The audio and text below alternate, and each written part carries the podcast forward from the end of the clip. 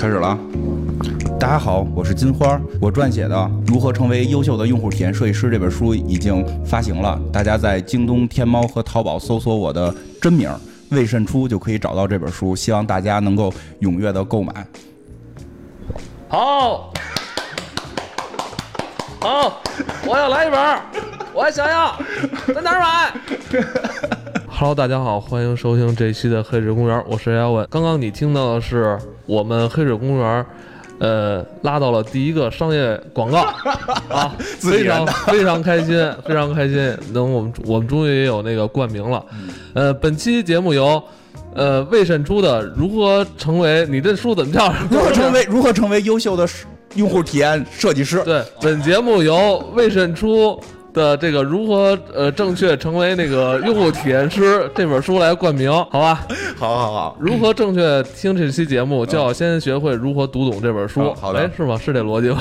不管怎么样，反正就是大家赶紧。反正就是由这本书来冠名的啊。对对本期节目你会频繁听到这个我们的冠名商的广告。对，对，希望大家多支持吧，真的啊。咱们来聊聊这个国产的老动画片儿。嗯，对，呃，是这个万籁鸣老师以及他的这个万氏兄弟的这个嗯，有关大闹天宫，对对对，对吧？以及以及一大票我国非常著名的这个动画大师。应该是诞生在上世纪的六七十年代吧。嗯，六一年开始，哇，六一年好像六一年开始拍的，然后后来遇到了一些这个事情嘛，最后是七，就是第一第上集还是比较早放出来，嗯。六四年好像是，反正六十年代初放了，然后在在这个第二集，它是上下两集嘛，第二集是在七十年代最后放的，这个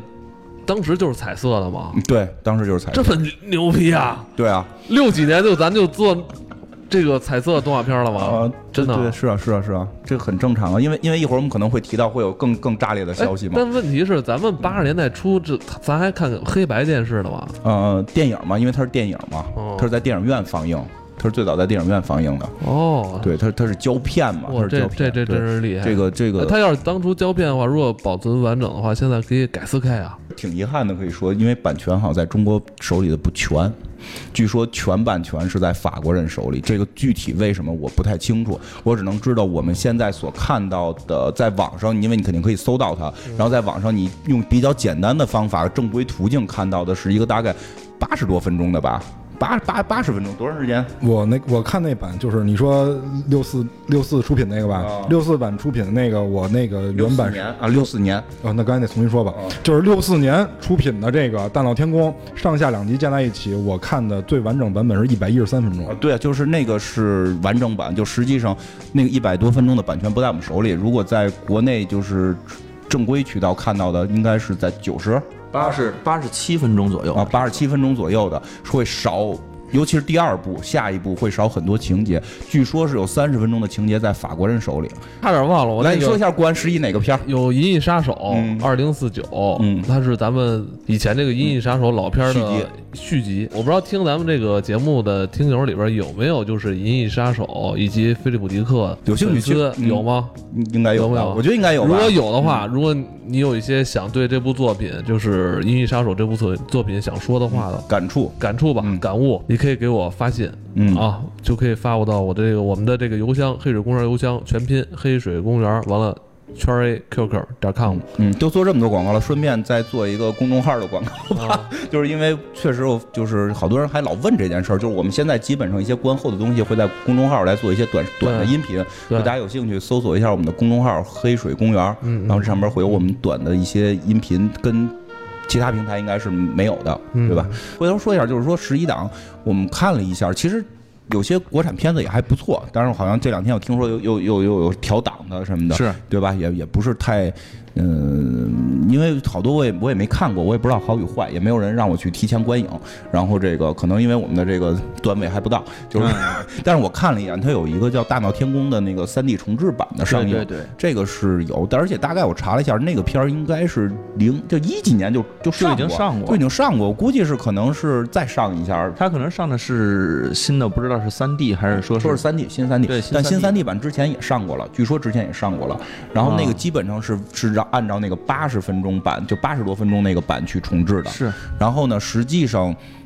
全片儿是一百一十分钟，一百一十四分钟，一百一十四分钟是吧？嗯。然后现在网上有些叫网友修复版，就是说有一个网友太爱这个电影了，自己去一帧一帧修的，据说修了几百帧，然后让、然后把这个他是用这个四十周年的时候，因为四十周年的时候叫什么上上美场吧，嗯。就是他们出了一版八十多分钟的那个高高高清修复版，高清纪念修复版。然后这个网友是在这个版的基础上，又把那个遗失的那个三十多分钟没版权的那个东西给加进去了。然后你看的时候会发现画质是有区别的，但至少就是说。现在在网上还能找到这个叫网网网友修复版，效果还不错。嗯，对，所以就是我我看到这个消息，不管是怎样吧，突然就让我想起来，我们其实可以聊聊这个非常著名的这部动画片，以及它背后延展的很多故事。就它真的是不是故事，就背后延展的一些事情嘛。因为会很感触的是，《大闹天宫》谁都知道，其实导演是谁，并不是所有人都知道。很少啊。我们小时候看这个动画片的时候，基本上记得的就是孙悟空那张脸，嗯，对，就是蟠桃会，就是蟠桃。然后王母娘娘那张脸。嗯没有继承玉帝的来脸吗？呃，我那个记得比较少，就是王母娘娘那个太印象深刻了，一一大妈嘛。嗯，你记住玉帝的脸了吗？呃，我怎么觉得有点像咱们那个现在著名的这个相声表演艺术家这个于老师？他当时那个玉皇大帝的脸，好像就根据根据那门神年画，万籁鸣老师啊，这已经你说这几个人我得先跪下，这几个人我得跪着听。我觉得啊，现在互联网动不动说什么哪个什么网络作家就是大神，中国也是以前有很多这个优秀艺术家的，而且这些艺术家可以说是震撼世界的啊。万籁鸣这样的老师才是真正的大神。真的是神一样的存在。而现在因为这个就是门槛低了，就现在这个称号的门槛都比较低，真的。就也也也可能是，就是大神上边还可以再开一个新的那什么，就是你现在练到七百了，算大神，然后再往上可能会有一个新的级别。来，你编一个，宗神，不是不是不是应该叫什么大厉害吗？来来来，正经正经说一下，就是万万老师，就是真的确实，我在看小时候看动画片的时候也没有这个概念，说这个导演是万万籁鸣老师，而且其实后来挺有意思的，好多时候我们会知道说，呃，画孙悟空的人是谁，然后就是还有后来的一些导演啊是谁，但是真的就是说，我觉得对万万籁鸣这个大神的这种知之甚少。比较少。石龙死了，你就知道他的名字，他是做大闹天宫的。对但为什么我说他真的能成为大？就当然孙悟空大闹天宫这件事儿已经是登峰造极的一件事了，嗯就是确实是手冢老师，就手手冢治虫这个受他的启发，东瀛大神，还不是受大闹天宫的启发，就是说更早嘛。对，他是他是在大闹天宫之后，祖国开放了之后，这个日本日本人可以进入中国之后，这个呃手冢治虫老师特意是来到中国去找到这个万籁鸣先生，然后这种，因为他是说他一直是拿在心中把万籁鸣老师当成他的老师，嗯他并没有说正式的走这个什么银宝带这个流程，走一个相声门的跟拜师。对，没有走这个银宝带流程，这可能算，咱们这应该怎么算？带拉师弟这种。但但是就是说，但实际上就是说，我们可以提一下这个引引起这个这个怎么讲？就是为什么手冢治虫，就嗯啊对，包括手冢治虫在现场是第一次见到万籁鸣老师的时候，在现场画了一个阿童木，嗯因为他那会儿带着铁臂阿童木进入中国的，是在中国推广铁臂阿童木。然后这个万老师画了一个这个孙悟空猴子，然后两个人的这个合影照片，据说现在还在这个这个上海这个美美什么美术什么制片厂这个嗯供着。然后这个包括说最后在这个已知的已知的是啊，就是说手冢治虫老手冢治虫最后是去世的时候是一座，一座是我的孙悟空。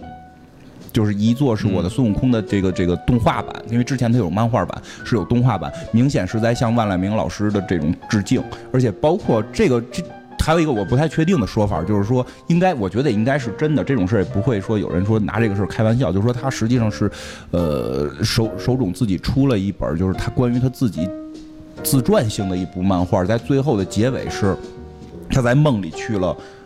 万里长城，嗯。然后有人说你看那是谁，然后说那个就是万老，然后就是他就是在漫画里边跟跟万老就说你你是我的启蒙老师，然后那个我特别喜欢就是你塑造的孙悟空，我也要塑造我的孙悟空，我的孙悟空将要在宇宙里边进行战斗，然后是阿童木嘛，应该不是阿童，应该是是他最后要去要画对对要画的那一部。你说这不是龙珠吗？对啊，所以我就说后来他没有做完这个，他去世了，所以后来日本日鸟山明本日本有人继承了他，就是鸟山明老师继承了他，就是这这就是一个孙悟空去宇宙打仗的事儿嘛。就所以你会发现，其实日本很多漫画东西，你说是真的假的呀？这应该是真的啊，这个是有资料的。但是但是他那个漫画我没有看到，他那漫画我没有看，但我的孙悟空这部漫画是真的存在的。然而明这个是我们猜测，因为就是说他他是手冢治虫提过这个概念，他要做一个孙悟空去宇宙打仗，就是万老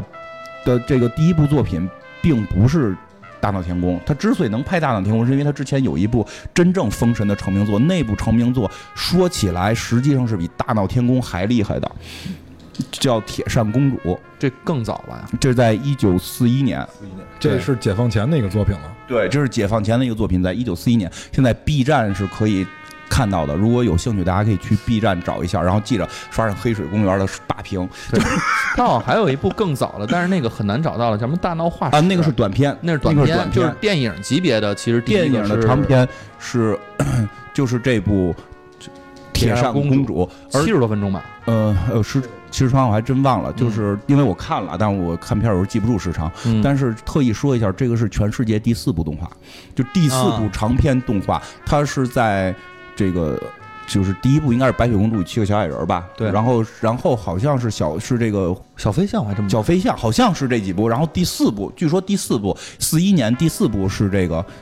铁扇铁扇公主，嗯而且就是如果你大家能够去把那个片儿翻出来看的话，那个片儿就是我看的时候有弹幕啊，弹幕上就都是这种叫写的是这个真拜神来了不是帧数感人啊！帧帧数就，真的帧数是现在的动画片帧数所达不到的。他那个好像也画了很久很久。它它是真的是二十四帧，而且是而且是是黑白片儿，他你能够看到每个人动作流畅程度令人发指。是这部片子在手在手冢治虫是特意来上海看了这部电影，然后之后他被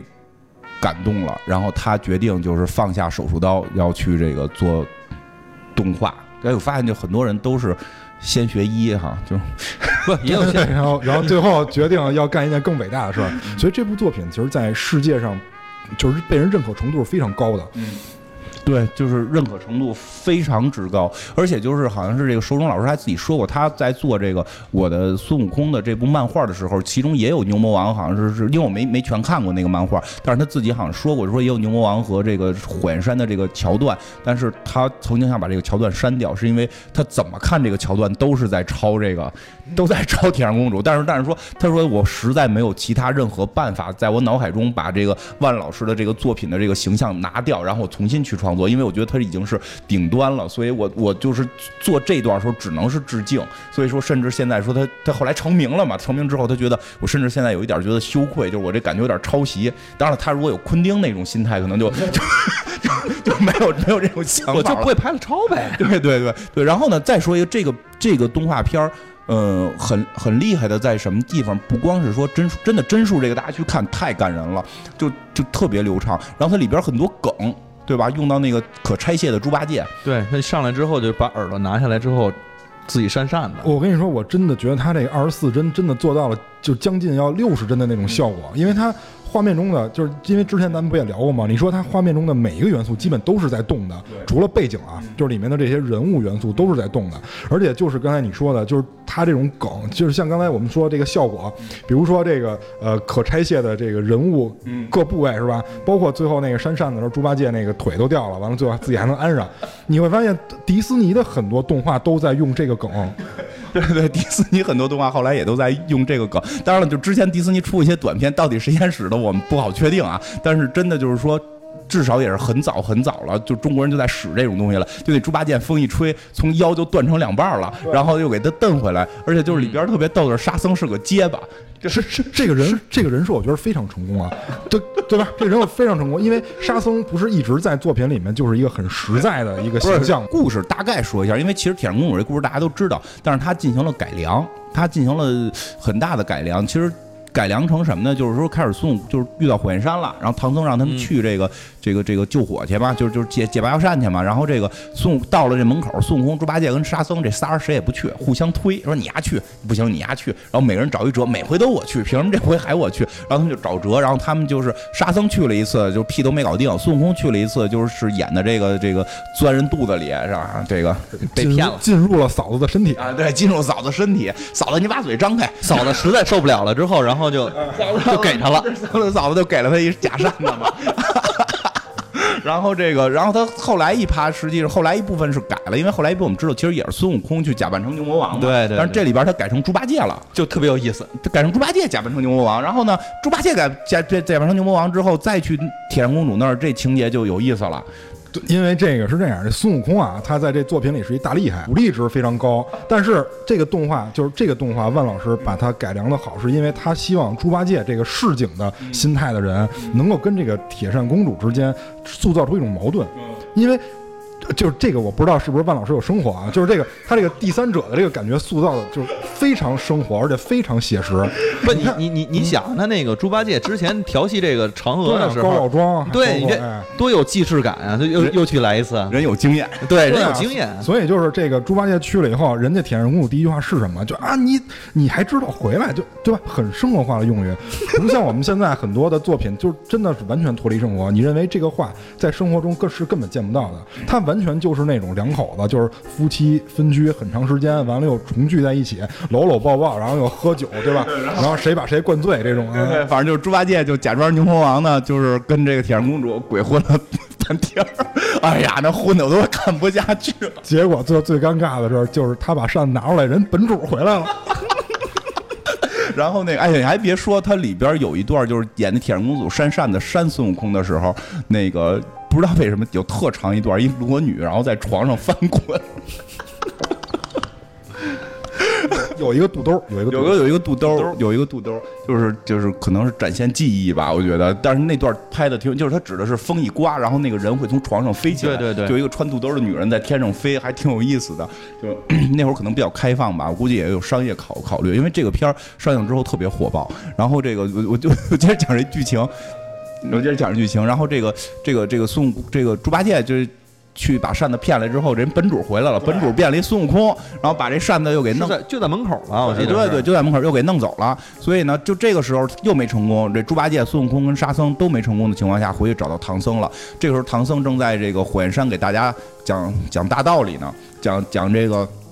就是要要要要这个众生。要要爱爱所有人，要不然你就无法找到幸福。嗯你如何能找到幸福？反正就这一套吧，就生命是如如如此美丽，就大概是这一套。在讲的时候，生命生生命是吧？然后这个时候，这个这个猪八戒、孙悟空跟沙僧说我们都没搞定，然后唐僧就说了，其实是这个片儿的核心要表达的内容就出现了，就说你你们要团结。你们必须要团结，你们不团结是不能胜利的。而且我们不光要你们三个人团结，你们这些在这儿听我讲法的这些老乡们，你们是不是也被牛魔王欺负了？对你们为什么每年要给他们上供扇扇子，对吧？你们都被欺负了，我们要所有人团结在一起，把这些坏人打跑。然后他们就是这孙悟空、猪八戒、沙僧带着这些人民群众，然后这些人民群众战争又开始了，人民海洋了就，然后这个大家就。就跑去一块儿打这个这个牛魔王跟铁扇公主，而且包括它里边真的不是最后靠孙悟空他们打的，是这个老百姓们把一个树大树给树竖着给锯了，然后给两边给蹬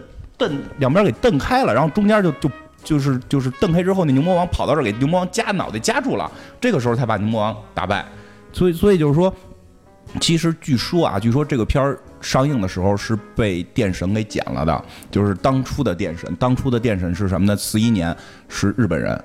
就是据说当初可能会。有一些文字会更明显的表现出来了，全国人民统一在一起，可以把日本人打败的这么一个情绪。但即使说这个就是就是是日本人捡的，还是说是当初他们怕这个被日本人发现，就是给调整了的？这是是是当初是在上海，当然上海已经孤岛了嘛，然后在上海孤岛是放映过的，然后所有的这个全国人民 被这部电影感动的，就是觉得我们能够团结起来把日本人打败。然然后，但是在这种情况下，好像也是说过了几个月，日本人还是看出这个端倪了，看出了一些端倪。嗯，对，看出端倪，然后又开始去追杀万老，然后万老就就逃跑到香港，一直到祖国解放，他才六几年回来的，对他才回到了大陆，因为他是一个真的，这实话说，他是一个共产党员，他还救了，就当年他在这个四一二反革命政变的时候，他救了很救了一个，后来说在。国就是在国内是纺织界的一个一个这个领导，就就是后来是啊，就是当初也是共产党员，他是一个很优秀的这个党，就是我我我我党的这个先进分子，嗯，所以就是怎么讲？就是这个片子实际上非常鼓舞人，所以他设计这个孙悟空这个角色，基本上是，嗯，怎么讲？就有我觉得有一点就是说，相对相对坚定要去打日本人的这个形象。猪八戒那个形象是有一些，就是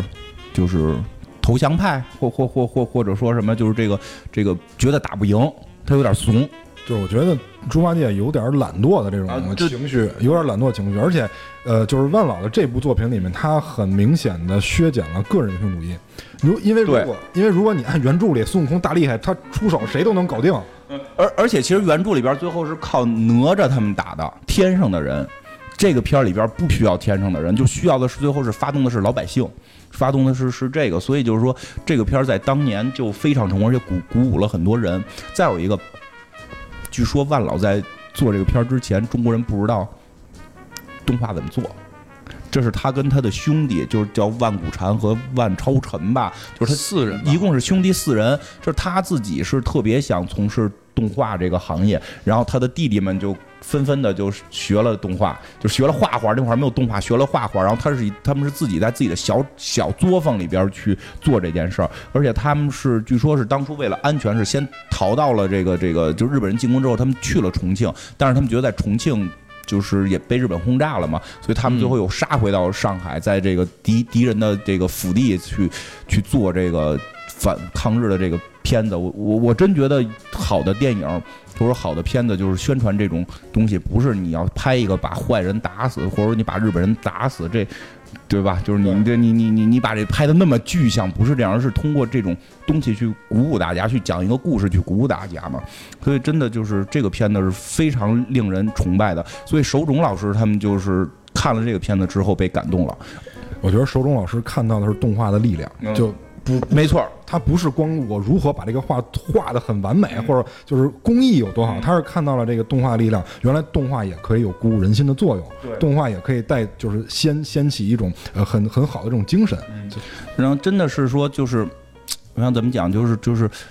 嗯、说据说那个片子上映之后，一部分是靠这个，就是呃本身故事情节大家觉得很棒，另外一部分人大家就就是很震撼的是，中国人也可以做动画，因为全世界现在只出了四部，就只出了三部，当时是中国人居然也可以在作坊里把这个东西做出来，不是说美国人过来教我们的，就是中国人是很伟大的，就是就有这种感觉。包括就是说，应该不是手冢，是另一个日本人，就这个片儿被禁之后，另一个日本人也说过，就说这个片子就是反映了中国就是要团结，要干，要打败我们日本人的这个这个侵华的，因为日本当初是还是有一些觉得侵华是不对的人嘛，就是那些人是会也对这个片子很很有感触。就是这个铁扇公主吗公主是吗也是一百多个人来画的，嗯不是光那几个人，而且大概这个画尺，这个整个画幅大概是长九千七百尺，是吗？嗯九千七百尺。不过再再说一个，其实，嗯，因为因为哎，这个这个我在之前做节目的时候，这个我让光速帮我查了，就是这个。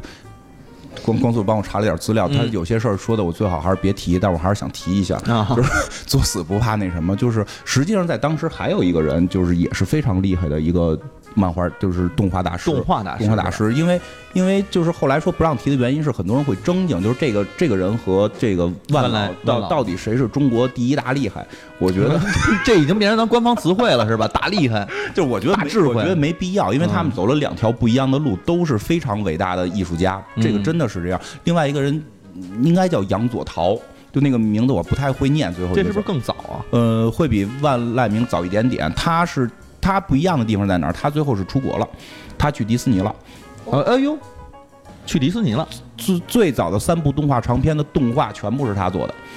那其实我们中国人是知道做做动画的呀，但是他在迪士尼做的就是万老这边不知道，哦他等于是去了美国。就给人打工的那个对，意思。他是先去了美国，好像是上学，然后他的学生作品被迪士尼看上了，然后直接升到就是动画部门的负责人，据说是这样。因为我现在看到的，我今天特意看了一眼，就是那个嗯《幻想曲》米老鼠幻想曲》的片尾，不是有长字幕吗？嗯它有一组应该有一个。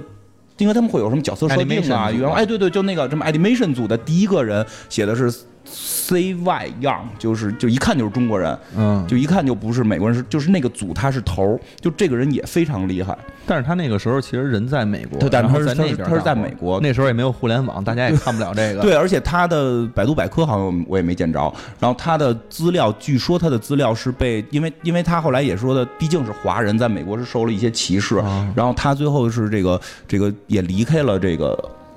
迪士尼，后来好像又回去过怎么样？但是在这个过程中，他的所有的手稿和作品全部被房东给扔了，就非常之可惜。就这个，就实际上在那个那个时候就是。最早，就是我觉得自豪感可以有，嗯就是最早的动画长片的是有中国人是是我们中国人参与的，而且不是说我我是那个那个他们在那儿画，我给他们扫地，并不是，而是动画组的组长，这个是应该是组长，因为他排在第一个，这个是很厉害的。但是他这个不太一样呢，就是就咱们之前也聊嘛，他还是在给人一个打工的那种性质，嗯其实我倒我。觉得这个无所谓，我觉得这个无所谓，是是是但就是说他都是骄傲，但是没有必要去争竞，就到底谁是第一，谁是第二，我觉得这个没必要。你说，因为我觉得养老厉害，我就得说万老不好，或者我觉得万老厉害，我觉得养老不好，我觉得在我心里边都是神，对吧？对，俩俩俩神，都都都是神一样的存在。因为他们可能是这样，他们觉得这个养老啊做的这个工作太太专了，因为他是绘画的工作嘛，太专了。然后这个万老呢有这个整体操盘的这个感觉，呃，可能还真是，确实是因为这个不太一样。那就是说到后来，我们退到就是回到大闹天宫来讲，就是我觉得。就是就是因因为怎么说呢？就是孙悟空的形象到底是谁设计的？其实不是万籁鸣设计的，不是他设计的。不是他设计的，是是一个叫张光宇的人，是也是他之前出过什么西游漫什么漫啊也是个漫画家，也是一个非常著名的国内的漫画家。因为后来就有人聊到过，说为什么大闹天宫这种级别的地动画在中国不会再出现了。然后大闹天宫的主主画师严定宪也是后来哪吒闹海的那个导演，就他说说你们想象一下，就是 就是一部漫画请了国宝级的这个传统艺术大师这个张光宇来做人物设，在做其中一个的人物设定，而副导演叫唐城吧，是做小蝌蚪找妈妈的导演，然后就这这这这都是国宝级人物，然后这个据说好像当初的配音有一个是给简爱配音的，就就都是非常厉害的人物，！然后然后呢哎，，我想知道他们当初是跟谁学的呀？就是万老师自己研究的，自己琢磨自个儿，但是他也会看当时迪士尼他会看迪士尼，他是看那个就是迪士尼短片受启发，然后自己去研究的。然后到六十年代的时候，他被他回国之后，他就是动画组的总导演了，就是很厉，就是大顾问，就这种就导演。然后他。是，然后是上美厂组建的这个班底，就告诉他，因为因为说万老师这样，他说他拍完《铁扇公主》之后挣了钱了，因为那玩意儿肯定就是很火爆嘛。但是他是由于被日本人迫害，他逃到香港了，他就一直想把《铁扇公主》去做下去，就是要把《西游记》的这套体系做下去。他特别想做大闹天宫，然后呢，就直到后来回国之后，就是就是上美厂就说。你可以做大闹天宫了，而且班底我给你找好了，就是这些人，我就一看就是国家顶级艺术家，就特别感动。也是全国的人力，然后干一件事儿。然后呢，就是说，所以那后来那个严严定宪就说，包括花了四年，说现在有任何一个投资人，因为就就是现在会有一个投资人去允许四年你的电影才能做出来吗？而且在我我自个儿说句不好听的。还有大神吗？就对吧？就跟那会儿我们聊过一次，我记八三年红八三年八三版《红楼梦》，对不对？顾问曹禺，嗯，然后这个这个顾问周汝昌这种人，就这些人在中国还有大神存在吗？就有啊，现在我们也有 大神吗？网络大神吗？网络大神了，对吧？就真正网络跳大神了，操！就国宝级的专家已经不多了，因为我记得那个我们之前周德东那集特意讲过这个这个事儿，因因为本身的一些文化界根源的东西缺失了，你再想在上层做娱乐是有一定难度的，所以说大闹天宫这个东西就不太容易再去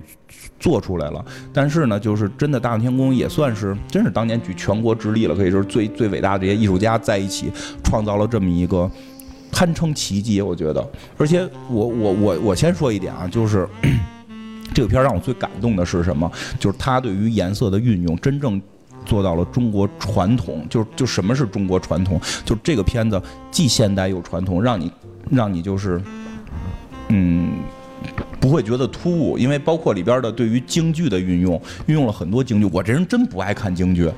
它从整个的音乐到人物形象的设定，其实都跟京剧有千丝万缕的关系。但是孙悟空那形象好像我觉得京跟京剧跟受受京剧影响，就是受京剧影响。就是我本身真的不喜欢京剧，但是这个片子里所有的京所有的京剧桥段都让我喜欢。我觉得嗯这就是文化在往前推，而不是固步不前。我京剧我就是这几派，我咱就是永远学这几派就结束了，就这几场戏，我永远这几场戏。咱们最后徐策跑成看是不是皮墩儿做的好看，对吧？然后黄定军山，我看那个黄忠骂娘骂的是不是痛快？嗯然后嗯四郎探母叫小帆，听那声高不高？我觉得这个已经就是失去时代意义了。我觉得他打斗场面其实也跟京剧特别像。对对对，而且锣鼓点儿都很像，我觉得他就是在往前推，然后再往说我说一个我比较了解的，可能一般人看这个会不太会容易去体会的，就是这个配色问题，因为我本身是做一些视觉传达的东西，然后那个你有书吗？对我有书，所以大家就可以在淘宝、京东和对，那个书里边是不是也针对这个问题有讨论过哎，？真的有，真的，我没骗你，我有专门一章是讲颜色的，但是我没有讲到说中国颜色怎么做，但是专门有一章是在讲就是分析色的饱和、灰度等等对对这些东西。是吧对对对，是这样，专门有一张，大家真的有兴趣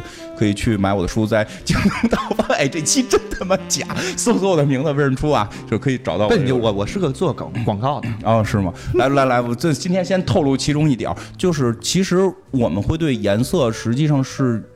因为我们上学学的时候叫填色，就是画一个九宫格或者画十六宫格，往里不停的填颜色，然后要求你做到是既调和，然后还有对比，你要去讲哪几个颜色是对比，哪几个颜色是调和这。是不是色板啊？呃，对，差不多。然后，所以我们会讲色的三种三种元素，就是三三要素。嗯、红、绿、蓝。不是，那个是叫色相，就是色相、色相、明度和纯度。嗯这个这个就是是如如果我们就是说。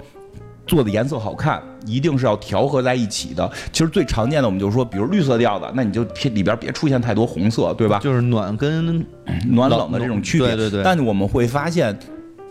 就是在《西游记》，就是在《大闹天宫》这部动画片里边，孙悟空的那张脸上边红的、黄的、绿的全有，但你看着他舒服。对这个就是。我觉得这是什么？这个是中国，这是中国特有的配色的一种审美，但是在现在中国已经完全缺失了。因为我听那个《红楼梦》的时候，蒋勋老师讲过一个桥段，就是说，呃，贾母，贾母就说这个林黛玉他们的这个这个这个这个，应该是说林黛玉吧，说林黛玉那个潇湘馆前边有竹子嘛，说她现在差一个红帘子，为什么竹子是绿的，帘子是红的？这个红绿配起来才好看。其实我当时就一直在想，红绿配赛狗屁嘛，就红配绿赛狗屁，对吧？就这这怎么可能会好看呢？那中国的传统审美就这么次吗？然后后来我在翻重新看《西游记》《大闹天宫》的这个动画片的时候，我突然发现它真的是红绿配，对对对而且真的好看。原因是什么？它把它把饱和度降低了，嗯它降低饱和度，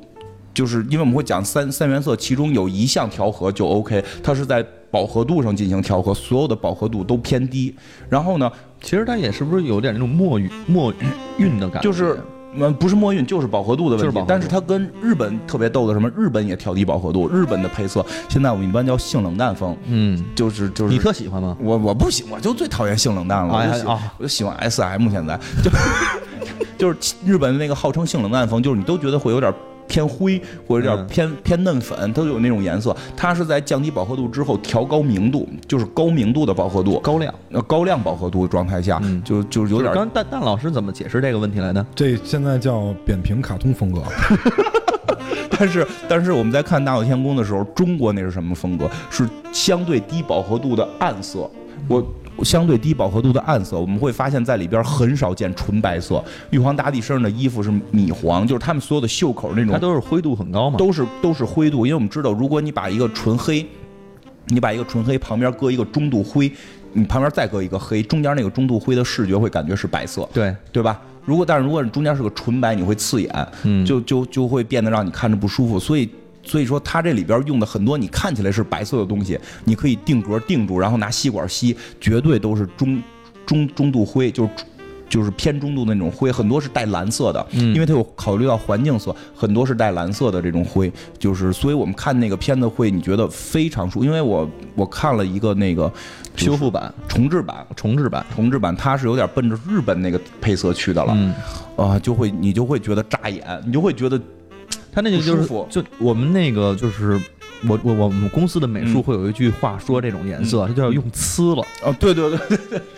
就是它那个感觉啊，就日本那配色感觉，就是刚才说那个扁平卡通啊，嗯它就感觉是把这个颜色上面蒙了一个白色的，加了透明度的蒙版，对对对，有就有这种感觉。但那那种会让你感觉很舒服。对，那会调和。但是你如果说把那个白的色板去掉了之后，你摘掉之后，你看那个颜色是很扎眼的，很是的样，。是这样。但是就像刚才金花说这个红配绿这个问题，其实你会发现我们古代的这个园艺，因为中国的园艺历史非常悠久，嗯。为什么它这个阁楼旁边要种竹子？当然雅是一方面，嗯。配色也很重要。但是你发现它竹子旁边配的这个就是涂的这个漆，不是那种艳艳红，是朱红。对对对对这个很重要，这种配色很重要，而且竹林它本身它是能够产生那个阴影效果的，阴影效果对是，它等于把这个朱红又加深了一档，嗯嗯然后再跟这个就是阴影阴影这面的这个竹子，因为阴影这面的竹子也不是翠绿了，它是这种暗绿色，对，所以这样你就会显得很和谐，它是这种配色。所以就是看完《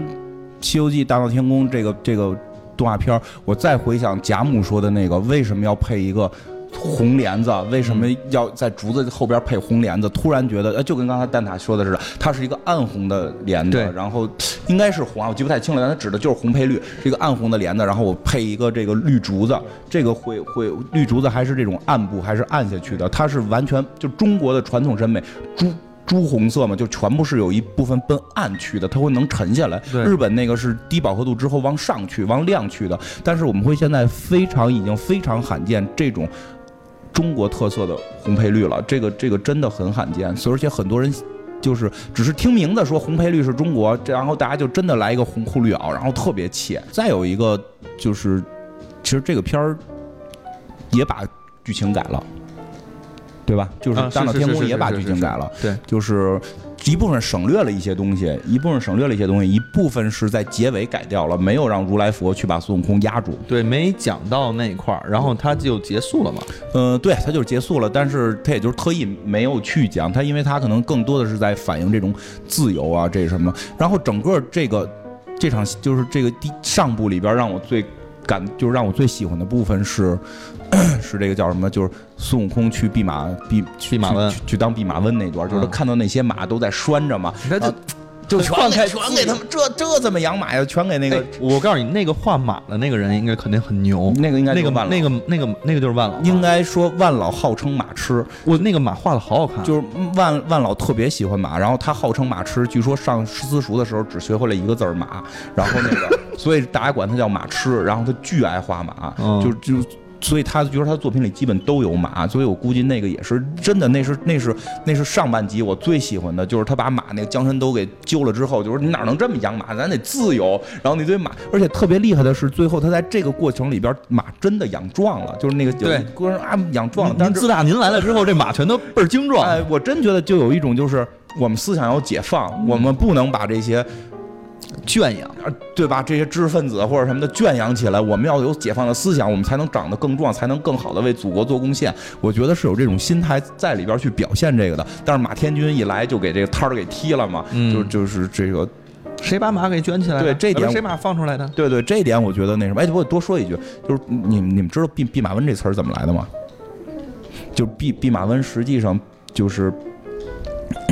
就是怎么讲，就是是有典故的，就是不让马得病，然后对对对，其实照顾马是吧？就是不让马得病。最早就是因为最早好像是在哪个年画还是那个什么雕版画上有出土的文物，还是说流传下来的这种，它上面画最早的三个字儿不是现在那个孙悟空的那个弼马温，是那个躲避的避，我就能明白，马是那个马，瘟是瘟疫的瘟瘟疫的瘟，让嗯躲避马的瘟疫。而且就是说，会发现在中国，尤其是可能北方啊或者西北啊，有一个传统，就是在养马的马圈旁边要雕石猴。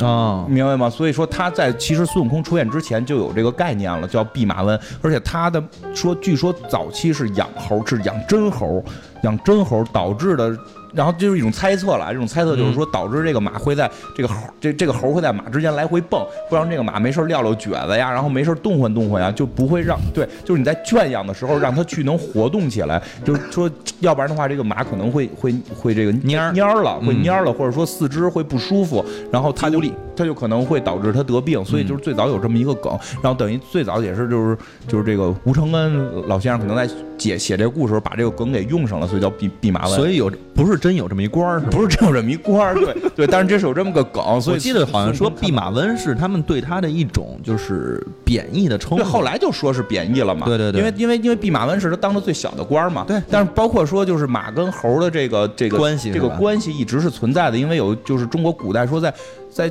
在这个战国之前，就战国那个年代就应该出土有了，就是春秋战国之前春秋战国就跟马跟猴必须要有一个搭配，因为叫马上封侯嘛。这个是上半集我比较喜欢的，包括后来他跟哪吒的打斗还算不错。不过下半集其实比较可惜的，我觉得是。版版权版权不全的问题，嗯有些我在看最早我先看了一版那个就是国内能够看到的那个版本里边，嗯就是有些地方跳的比较厉害。是它那个剪的东西会比较明显，就是明显感觉这块儿的剧情其实是不完整的，对对对，而且最核心的是在最后的大大战的时候剪掉了剪掉了很很几块好几块，一个是梅山六友是吧？大致的剧情都没有变，就是大剧情没变，它只是剪了一些细节。对我觉得这个电影如果说咱们单说剧情来说，有一个比喻，我觉得就是削了皮儿就剩瓤儿的一个西瓜，就是很多。对这个剧情没有帮助的情节，他都砍掉了。比如说孙悟空一上来就是大厉害，他学艺的这些，他学艺的这个过程是没有对是没有表达的，直接上来定海神针了，咱就一上来就奔定海神针，对吧？那个地府的段儿也都剪掉了。对啊，就是直达矛盾最深的那个点。对然后拿了定海神针以后，觉得自己那更更厉害了，是吧？嗯更大厉害了，然后就不服嘛。然后人家说咱们把他招上来，这些就是能堆砌主要矛盾的所有点，他都留下了。而且再加上刚才我觉得就是金花说的那个，就是这个万老这些呃老辈儿的这些艺人。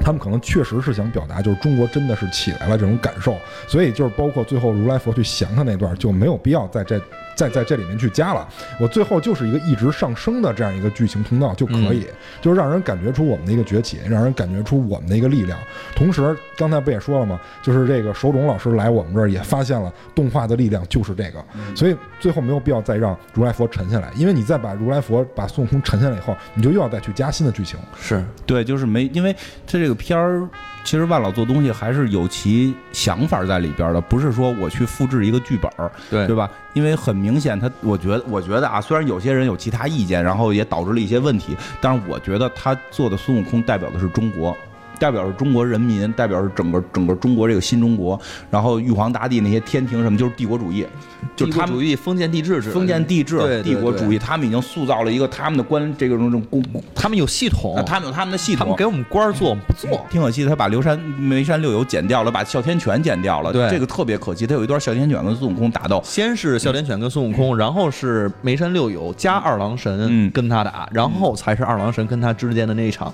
变化哎，对，其实说起来就，但是还好，就是最酷的那场就留下来，哎，就是对，没把这点剪了。二郎神大战孙悟空那场变化，那真的是动画界登峰造极的这个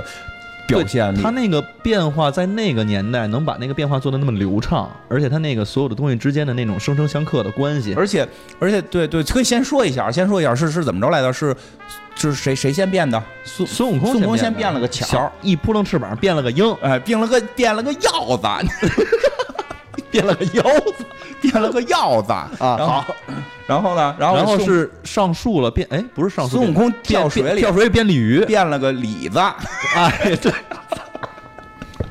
然后那边又一又一扑棱翅膀变了个鹤，变了个鹤，鹤还是狐那个鸬鹚之类的。鸬鹚抓鱼吗，鸬鹚俩字儿我还不会写。啊，就是哎不是学过那篇课文吗？对啊，所以我就特别特别痛特别痛恨这俩词儿嘛。然后然后鸬反正是个水鸟，是个水鸟，啊。我我记得好像是个鹤一类的，然后上树变小松鼠了，黄鼠狼的那个应该是，先变的小松鼠。我，觉得是黄鼠狼吧，反正反正就是类一个类似那样的东西。啊然后那个谁二郎神变了个变了个，蛇，你再再来变个变了个，变了个蛇，变了个蛇就变了个柳子。哎，好。哎，我说的没错吧？对黄白柳柳柳柳什么的。然后是变什么我就有点然后，然后孙悟空又变了个鹤，哦对他变了个鹤，然后去牵他，牵那个蛇，然后然后然后那边好像变了个老虎吧，然然后俩人不是，然后俩人又变成人斗了一下，对，然后才变的什么老虎，然后有一个这是是这个谁，这个孙悟空变了个豹子，嗯，变变变了个豹子，然后二郎神变了个老虎，然后然后孙悟空变了个大妖怪，那不是大妖怪，那是那个咱们那个石狮子的那个就反正是个大妖怪。那酸酸泥是小的是吧？大的大的大酸酸泥酸泥变了个大妖。我看的时候，我看特逗人，我看的时候，朋友还说呢，呀，你们家孙悟空耍赖，人都变自然界的，你还变一超自然界。然后那个对，就本身这这场戏在小说里边是有的，是有是然后那个顺序可能不太一样。而且那个我记得拍那个电视剧的时候也有也有也有，但是就是说说一点特厉害的是什么呀？就是。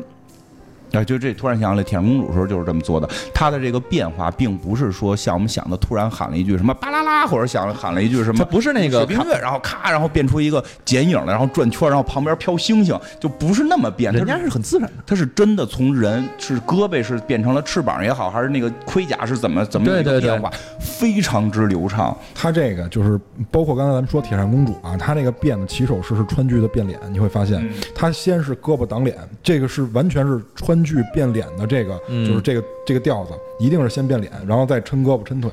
包括就是摘行头，因为你比如说像孙悟空变虫子那个，他不是还摘行头吗？把外边那壳一退，才是孙悟空人形。然后那个是铁扇公主的部分，对，就是铁扇公主那部分，他把嗯那壳一退，然后变成人形，这些都是川剧变脸的这个这个这个动作，嗯全都是这个。然后再加上再加上刚才说的这个，就是配乐啊，京剧流水版，这个配合天衣无缝，完全是天衣无缝，又有京剧的那个调子。关键的是每一次打斗的兵器碰撞全在点儿上。对，全这这个非常漂亮。这个第二部特别精华的点就是就是在这个互相变化这个之间的这场战斗，嗯变得就是后来的不管是。迪士尼也好，还是日本的卡通也好，都没有的，因为成本太高。我觉得是一个是成本太高，一个可能想象力。我真觉得这这部戏的这些变化，表现出了中国人想象力的这种强大，真的是这样。哎，包括刚包括刚才咱们说那个铁扇公主的那个想象力，她的很多就是梗，就是包括什么，就是有的时候看一个东西看入迷了，眼睛掉出来这种梗，她的这个就是幽默幽默感很强，而不是说真的生硬的去隔着你，真的去生硬隔，她是完全根据人物性格来的，就这个人物性格。让他该有这种动作，让他该有这种行为，他是这样去表现的。所以，就这个片子看下来就是俩字儿，就是流畅。嗯包括他俩，包括在这个《大闹天宫》里面，完全就是我觉得就是好莱坞现在大片的前身。你会发现前面先给你铺设一些剧情，告诉你这些事件的由来，对上来先给你来一场小的打斗然后最后最后堆到一个大的打斗。现在的很多超级英雄片一定是上来先有一场小的打斗，告诉你这个人的能力，通过这个矛盾告诉你这个人物的能力，然后给你展示完整这个人的人设，然后最后铺设到最后就是。跟他势均力敌，这次跟他势均力敌的就二郎神嘛，嗯他跟二郎神之间的这这场对磕，其实在最后是完全是有这个秀技术的成分在里面，就是秀这个国人的动画制作技术，绝对是有的。就是秀技术，不是你刚才说那段，我觉得还有一段，嗯我我也挺喜欢的，就是跟那个墨家四兄四魔家四将啊，那那段段也不错，那段那段打的时候，尤其是跟那个蛇，他跟那个蛇，他把那蛇系在一块儿了，对然后那就等等等这种特别细节的东西，其实让你看着特别流畅。那个那个蛇是智力有缺陷的宝物，就是鸭非把就是鸭鸭就是就是电子游戏里的 BOSS，丫永远要把自己的那个贪吃蛇嘛，不是，丫永远要把自己的弱点就给放在光告放光告诉你，打这里，打这里。对，反正那场戏你也，你说就是能首先能把这魔家四将这个表现表，他好像没表现全，那个拿剑的没出来。那第一个是拿剑的，拿剑的是那个剑往外放对对对光，对对对放出的每一道光，哎，真的那个那个，我觉得想象力非常偏想起来了非常有有脑洞的想象力，就是一把宝剑，然后啪啪四处放光嘛，嗯。然后每一道光形成一把剑，嗯。然后就不停的放，最后放出无数剑，然后这无数剑来刺插插这猴子嘛，这猴子猴子门猴猴子是变出一堆金轱辘棒给他们都退了对，最早是这个，然后是弹琴的和那个拿拿伞拿的一起配合，哎以为把他们全收了呢。哎，对，先是弹琴的一弹，他们就往南走，跟那个嗯马先生那个相声似的。他他这个好多就是这种效果，甚至于沿用到了现在的一些武侠电影上，对吧？就是很多这种效果，然后而且。这就代表了这部戏的超前，就是它除了在效果上以外，我觉得它还告诉我们一个道理，就是别看不起吃货，因为因为我跟你说，我看这个，我昨天晚上看这个的时候，我我在吃东西，然后我就发现这个孙悟空他要不是嘴馋，什么都吃，他不会变成最后大厉害。你是不是吃仙桃、吃金丹、吃金丹都是让他变厉害的这个基石？我先尝尝，哎，对对，他主要替大家试毒。哎，对，但是这个这个这个关于《西游记》的未来有机会聊吧，这这个梗在里边可就很幽默了，对吧？不是你想不是你想象一下，为什么孙悟空能吃丹？为什么太上老君那么牛逼，练他他死不了？对啊为为什么为什么炉子碎了到地上变成火焰山？为什么铁扇公主有？有她的芭蕉扇，为什么只全书只有太上老君和红孩儿会三昧真火？然后为什么红孩儿长得不像牛魔王？我觉得大家应该都看过，都看过，都都都看过，或多或少，你没看过，小时候没看过，你你可能之后我我是真觉得这个片子说达到了这个世界巅峰，我我这可以好好特别自豪的说，中国人的这个作品，这个作这个大闹天宫的中国人的这个动画片的作品，真的是达到世界巅峰，至今是无人超越。我觉得在二 D 动画的水平上，这个片子是是真的就是拍着胸脯说没有人能超越这个片子了。然后大闹天宫啊，对啊，然后呢，但是但是就是说。大家可能确实对于这些伟大的艺术家可能还不是那么了解，说我希望是大家重看的时候，其实看看这个演职人员表，这个是非常华丽的，因为提到的一些人，这里边藏了多少殿堂级大师？我 对，因为前两天那个陆青老师去世嘛，刚才像提到的那个副导演唐唐唐城唐城唐城小蝌蚪找妈妈的小蝌蚪找妈妈，据说这个技术。嗯，至今是对世界保密的，真正就是水墨做成动画，因为我们知道这个水墨在纸上的印的这个过程是你没法控制的，但你每一秒要画上它能连起来，这是不可想象的。应该是钱安俊老师发明的，其实他也是上美厂一个专门负责这个技术流的这个特别厉害的一个人，然后嗯，就是还做过九色鹿。就是，但是他做的东西可能都是非常艺术吧，非常艺术。嗯、这个这个像唐城副导演，然后这个严严严定宪是吧？对，严定宪是这个整个当初动画组的，就是反正画动画里边排在第一位的这个人。这个人后来动画设计，哎，这个人后来做的是哪吒闹海。这个哪吒闹海感觉啊，就是从通过画质来看，感觉就是这个大闹天宫的这个姐妹篇似的这种感觉。对，一脉相承。没错，他的就是他的这种动画表现力，然后包括这个故事的这个叙事风格，包括他对剧情的这种浓缩，就是跟跟原著相比啊，这种剧情的这种浓缩，绝绝对也是，嗯，绝对也是在绝对也是在这个是数一数二级别的。然后除此以外，还包括之前这个艾文跟我们说的这个，就是《天书奇谭》，嗯就什么我说罗的闹海，不是你之前不还说那个《天书奇谭》吗，就是那狐仙的那个，嗯，对吧？天书奇谭。对，这些都是这些都是我觉得在就是国内的，就国内的动画片里，甚至于说在世界的舞台上，绝对也是就是尖儿上的那那那一个区域。就是因为哪吒闹海，比如说负责不是不是哪吒，就是哪吒闹海是严定宪老师的作品嘛。然后这个呃《天书奇谭》里边，反正陆青老师好像也也也也参与嘛，对吧？其实你会发现，大闹天宫培养起了一波人。然后这波人去把整个后来就是七十年代、八十年代中国那个动画巅峰是给做起来的。哪吒闹海真的也是，我我觉得可以说仅次于大闹天宫，差不多吧，比肩姐妹篇这个水平。然后呢，再往后那个那个《天书奇谭》那个，真是我们小时候看的也特别带劲。呃，嗯那个那个片儿，我觉得给很多小朋友留下了很多深刻的印象。咱们好像每个人的印象都不太一样哈。我看完那个是不敢吃鸡蛋了，因为我觉得一吃鸡蛋就会被噎。我一看完那个之后，我就见着老太太就害怕。嗯，我觉得那那个狐仙儿挺漂亮的，就那你这这 有都是用用，奠定了你的审美。我就喜欢那些妖妖孽妖艳的货。呃，包括他，就确实像《天书奇谭》里边，包括好多小梗，什么弄个弄个那个饼吃饼什么的，吃饼从中间呃吃啊，对对对，爸爸给扔到那个那个聚宝盆里。现在相声不还用这个梗的吗？对吧？就就是包括最后龙跟虎的那个大决战什么的，而且流畅度也是非常非常漂亮。不过真的你，我觉得会感觉什么呀？就是这些，就刚才说的，其实这些人，就是哪吒闹海也好，天书奇谭也好，是什么的，他都是从大闹天宫出来的这帮人在做。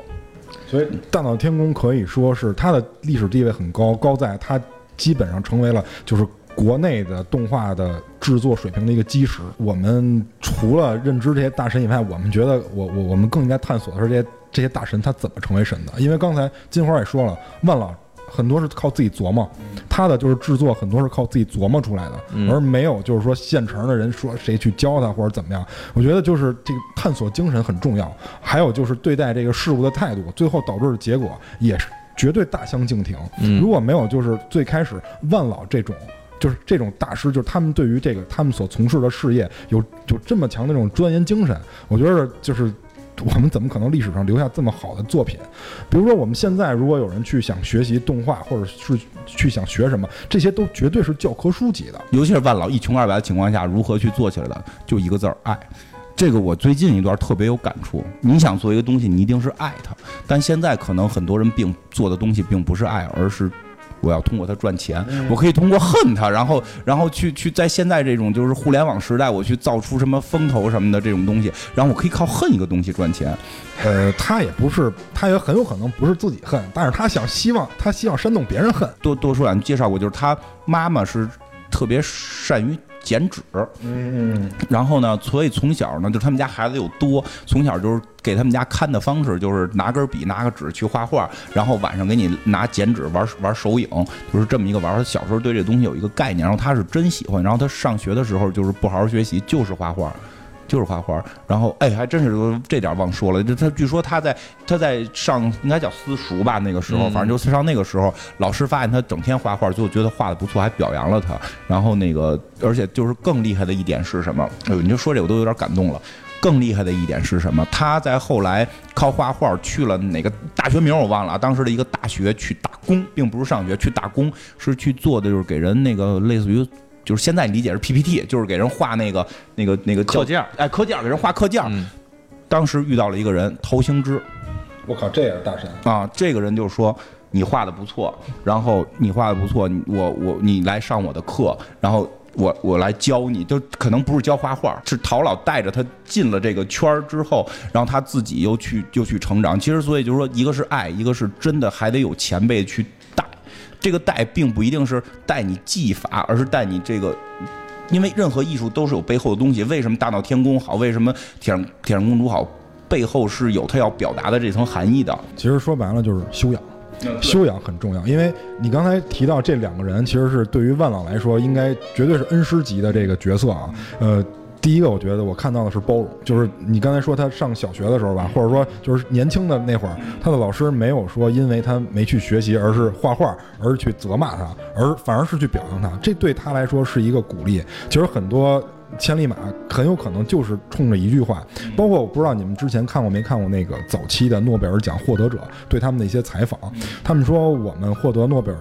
比如说某个领域的一个奖项，其实我们获奖的精神很简单。能够支持我们到现在，这精神很简单，其实就是小时候老师对我们的一一点点教育，比如说很简单的一些原理，比如自己事情自己做，嗯，对吧？就让他有这种独立精神，有这种钻研精神。人越小，他身边的人对他的影响可能是越大的，因为小孩儿他的可塑性强。所以我在这里面看到了第一个老师对他的包容。我觉得有的时候我们希望，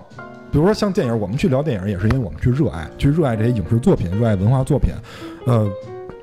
你有的时候你老去骂他或者怎么样，其实有的时候会丧失自我，因为你会发现有的时候你骂的那个原理，其实是跟你自己之前提出那个原理是相悖的。我觉得就是得爱，得爱，就是就是包容，能够给他们一个好的环境，能够让他们去发展。当然，你提出批评或者建议可以，但是中肯，然后适可而止。就是他真的是因为那个造成的一些不好的怎么样？就咱别为了就是骂而骂，我觉得这个就有点浪费时间了啊。我觉得你应该去找到他的优点，然后去帮他去发扬光大。这这个这个非常重要。那那个今天我们来跟大家聊的是这个咱们国产的。一部很重要的动画片《大闹天宫》，以及一些万籁鸣老师其他的作品。嗯，今天就聊到这儿吧。然后希望大家能多支持一下这个金花的书。谢谢。书现在是在京东可以买到，是吧？对，京东、淘宝、天猫搜我的名字魏慎出。然后那个，嗯，